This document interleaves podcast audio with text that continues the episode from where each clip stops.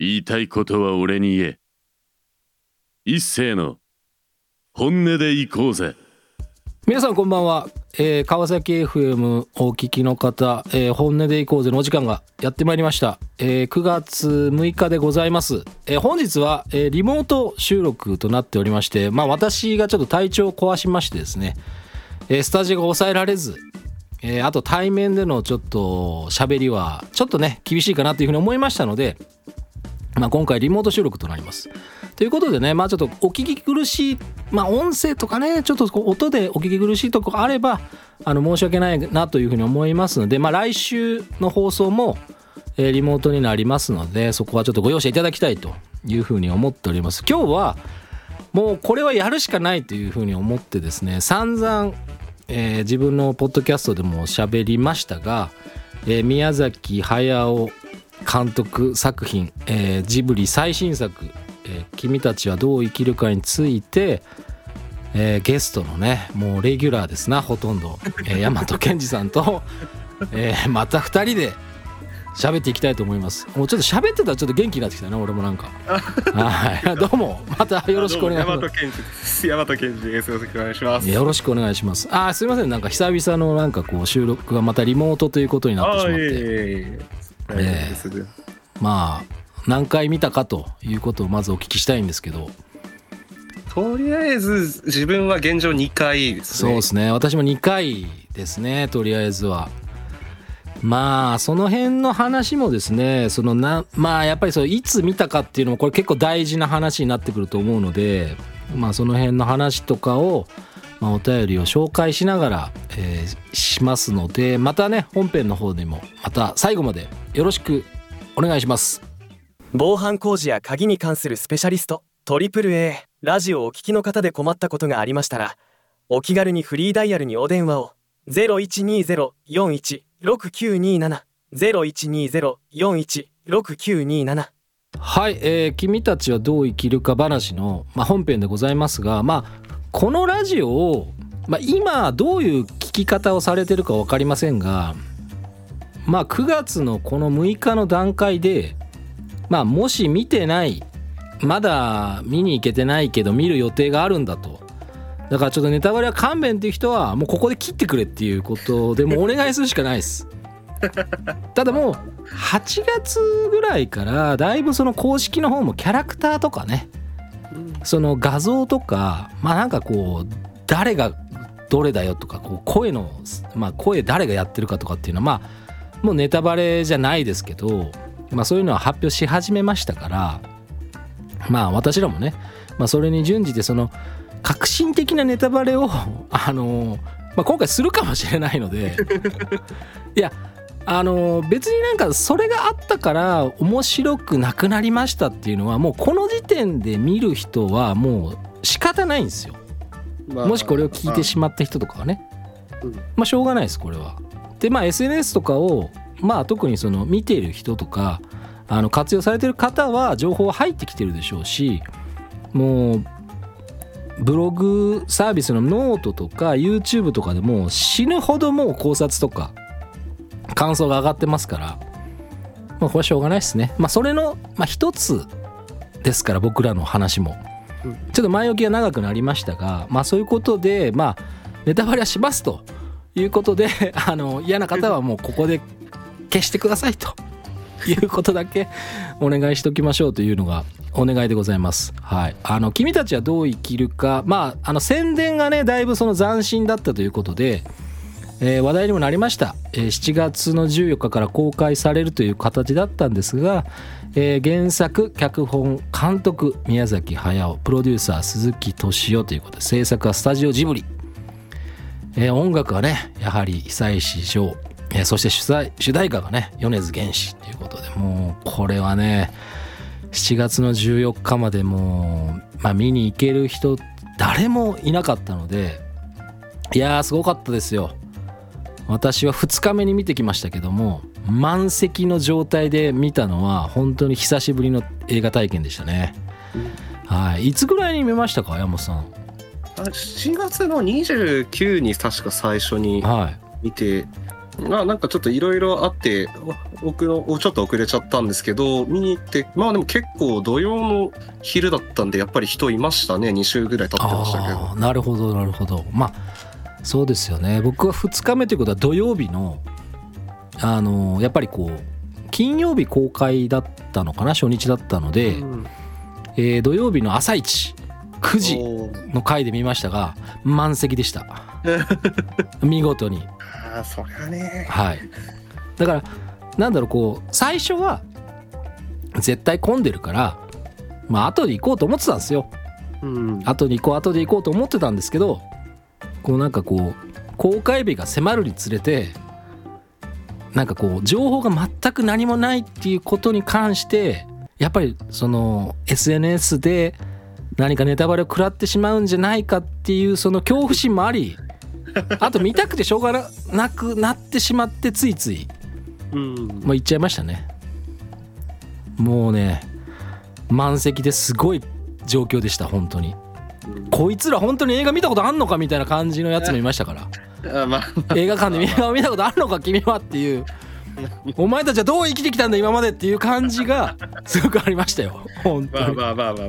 まあ。まあそれも貴重な映画体験でしたね。はい。だからその久しぶりにこんなもう本当にこう席が全部400席近く埋め埋まってる状態でこう見なきゃいけないっていうのがいやー久しぶりだったんでね。本当に。ちょっと不穏な発言もありましたが。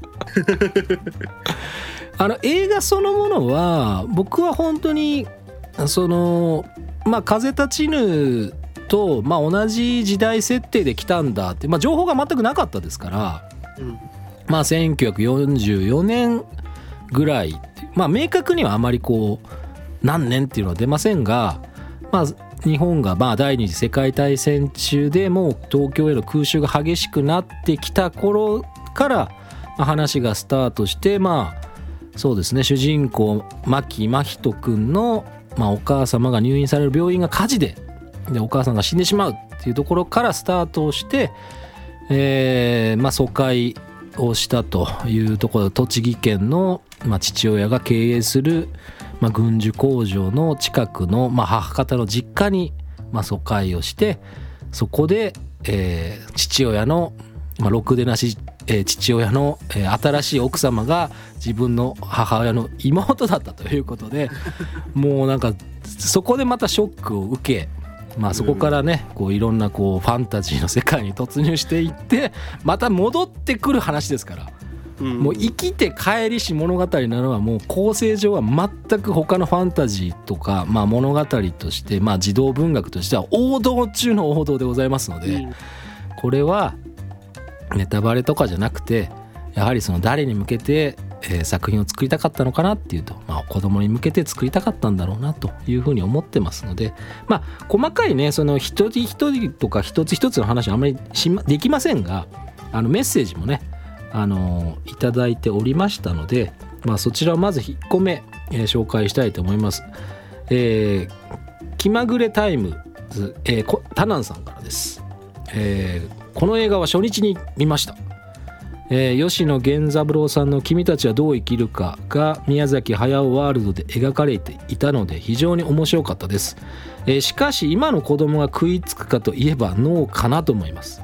SNS や YouTube とかでネタバレするのがあるのでそういうのを見て自分の頭で考えるをしない人が多いと思いますし自分の頭で考えるを教えてくれるような作品ですかねというところで、まあ、この人はもうやっぱり見たくてしょうがなかったでしょうね。初日に行ったと。初日に行ったと。まあタナンさんはまあ子供はちょっと分かんないかなってっていうのが、まあ、感想でもあったと思いますしまああとは自分でね、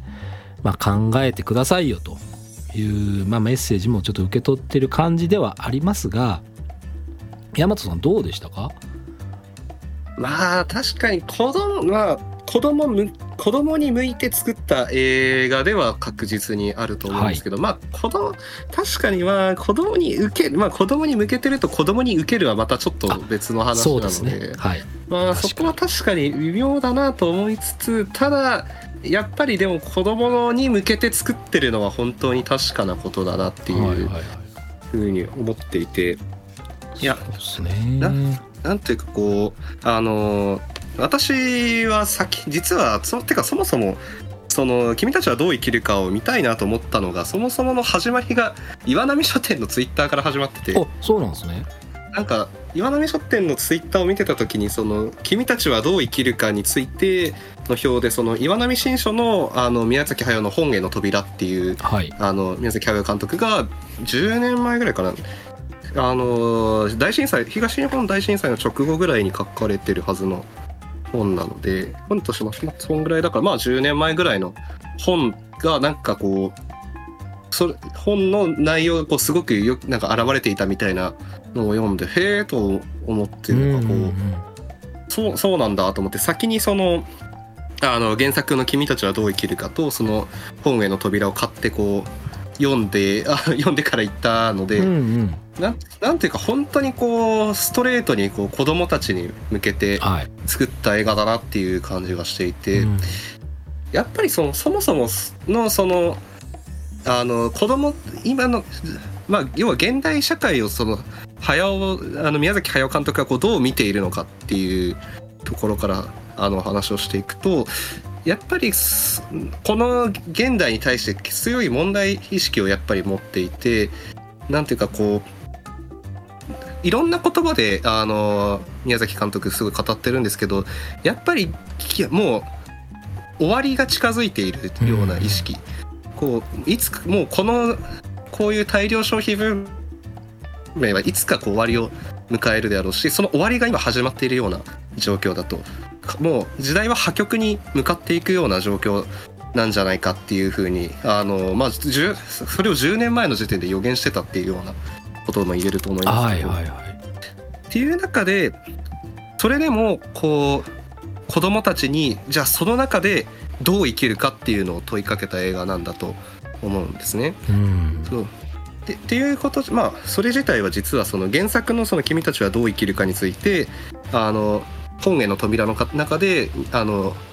宮崎駿監督がそうやって評してたっていうのもあるし今回その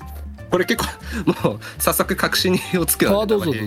なっちゃいますけどあのやっぱり戦争中の時代の話っていうのもあるし、最後の方でそもそもそのあの主人公の真人少年が旅立った異世界自体ももうバランスが危うくなってきているっていう風な話をしていてでもうすぐ壊れてしまうもう壊れてしまうからそれを何とかしてほしいっていうような目的でそもそもまあの真人少年はその世界に誘われていたっていうことが明らかになりますけどそういうふうなこう破局は結局生きなければならない子供たちっていうあの視点なんだと思うんですよ。はいはいでその中でじゃあ子供たちにどう生きてほしいかっていうことだと思うしまあさらに多分もっとあのこう生きてほしいっていうのは持ちつつそれを示しながらこう生きてほしいけどじゃあ君たちはさどう生きるっていう風な強い問いかけの映画なんだとうん思うんですね。ってなった時にあの最初の方の問いに戻ると子供確かに受けは良くない現時点少なくとも現時点で受けは確かに良くないかもなっていう気はするんですけど何か残るものはあるんじゃないかなっていう気がするんですね。こん子供受けかどうかっていう子供に受けるかどうかっていうことに関してはそういう答えができるかなっていうふうに自分は思いますね。そうですねだからやっぱりその映画を見た見終わった後にそのまあやっぱりこう劇場内とかでもちょっとこうまあお話が聞こえるじゃないですか。うん。全然わからんみたいなね。え？ーっていうまあまあ若い人ほど多かったのかもしれないですけどえあとはねお便りいただいてたのでまあ匿名の方からだったんですけどあのもう途中から訳が分からなくなって半もう半分ぐらい寝てしまいましたっていう メッセージもいただいておりうーんそうなんだっていうのもまあ分からなくはなかったです。うん。まあ、実はうちの母もあの途中で寝ちゃってああ言ってそうですね、まあそうなんだみたいな感じでしたなんかその無理やり話の筋を追っかけようとするとあのわけわからなくなってくると思うんですよ。うんそのなんでそのそのなんだ真人がそのなぜそのまあその世界の中に入り込んでいくのまあいざなったのがそのやっぱり今回メインのキャラクターとして出てくるそのアオサギなんですけどただその夏子さんその要するにえっ、とママ母今言い方としてはあ良くないのかもしれないママ母としてまあ要するにまあね自分の父親のまあ後添えの人がまあその、まあ、おばさんに当たるわけじゃないですか。うんで夏子さんがあの世界に入ってったのがやっぱりよくわかんないっていう話もちょっとあったしそのなんでしょうねその全部こう事細かにセリフで説明するっていうのを今回今回もしないじゃないですか。うんあのもう宮崎駿監督作品って昔のその本当にまあなんか「魔女の宅急便」とかもう本当にその「まあ、紅の豚」とかぐらいまであとはどうなんでしょうねそのどんどんどんどん2000年代ぐらいに入ってくるともうわけわかんなくなってくると思うんですよはっきし言って。うんそのストーリー自体が。だから何が言いたいのかも分かんないみたいな形でまあ子供とかの方はそのわけわかんないとか受けないかもしんないけど、まあ、すんなり一回見ちゃうかもしんないですよねむしろ。なんか意味をあんまりその考えないっていうか。てかファンタジーって本来まあそういうなんかこういうものですよっていうその別の世界観を作るものなので、うんうんうん。なんかわらわらがペリカンを食べます。それはなぜですかっていうところに対して、例えばじゃあそんなになんかこうなんかわらわらわらはなんかその需要が豊富でペリカンのそのなんか大好物でみたいな説明をわざわざし本来しなきゃいけないかっていうとそうでもないはずなそうんですよ。そうそうなんですそうなんですそうなんです。そうそういう動物だからっていう、うん。そういう習性だからっていうところで一つ説明ができるはずなのでそういう意味ではなんかファンタジー本来の見方を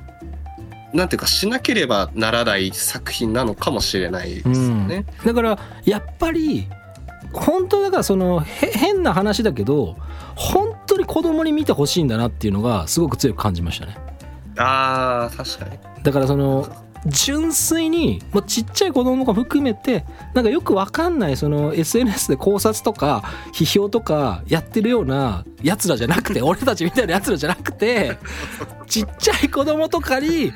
見てもらってこれがそのファンタジーの原点出せみたいなこれを見て君たちがどう思ってどう生きるかが俺は気になって仕方がないっていうのが宮崎駿のその本心だと思ったんですよ。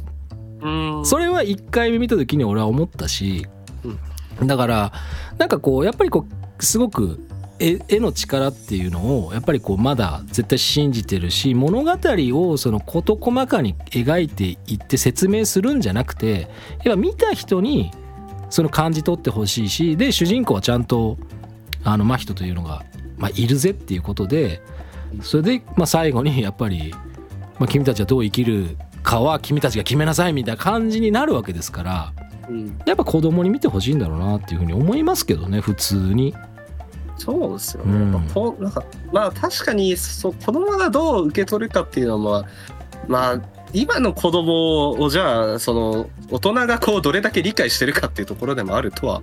思いますけど、そうそうそう。まあ確かにね、まあ小学校高学年とかになってくるとね、なんかこう、ませてきて考察とかし始めるのかもしれないうん。ですけど、普通にまあ、何か小学校入ってちょっとぐらいなら楽しいんじゃないかなと思いますけどね。そうなんですよ。そうなんですそうなんです。それでですねあのーまあお便りもう一個まあそういうそれに近い、まあ、感想のお便りが来てましてちょっと紹介させていただきますが、えーラジオネームエストレアさんからです。えー、伊勢さんこんばんは君たちはどう生きるかジブリ映画はただでさえ理解できなくてものめり込む魅力を持っているので見に行くと決めた時はなんとなく見る感じでぼーっと映画を見てきましたアオサギが不気味だとかここでなんでこうなるとかわらわらかわいいな日々のトースト食べたいななど思いながら見ていましたが映画の流れで現実世界から異世界に入り込んでから頭の中でこんがらがるし主人公も口数が少ない分映像から気持ちを汲み取るのと想像するのに必死でした。ただ見終わってジブリマジックにかかりながらも出た私の答えは異世界のシーンを現実として考えてみたらしっくりくるでした。自分の中でイエス・ノーや選択肢を決めないといけない時をよく考えさせれる映画でした。やはりジブリ映画宮崎駿監督の世界観にどっぷり入り込んでいますね、えー、長くなりましたが私の感想でした。えー、9月のネタバレ放送を楽しみにしていますということでね。ネタバレまあありということでねやってますけども。はい。まあやっぱりまあそういう方もやっぱいらっしゃるじゃないですか。その分かんなくたってまあ別に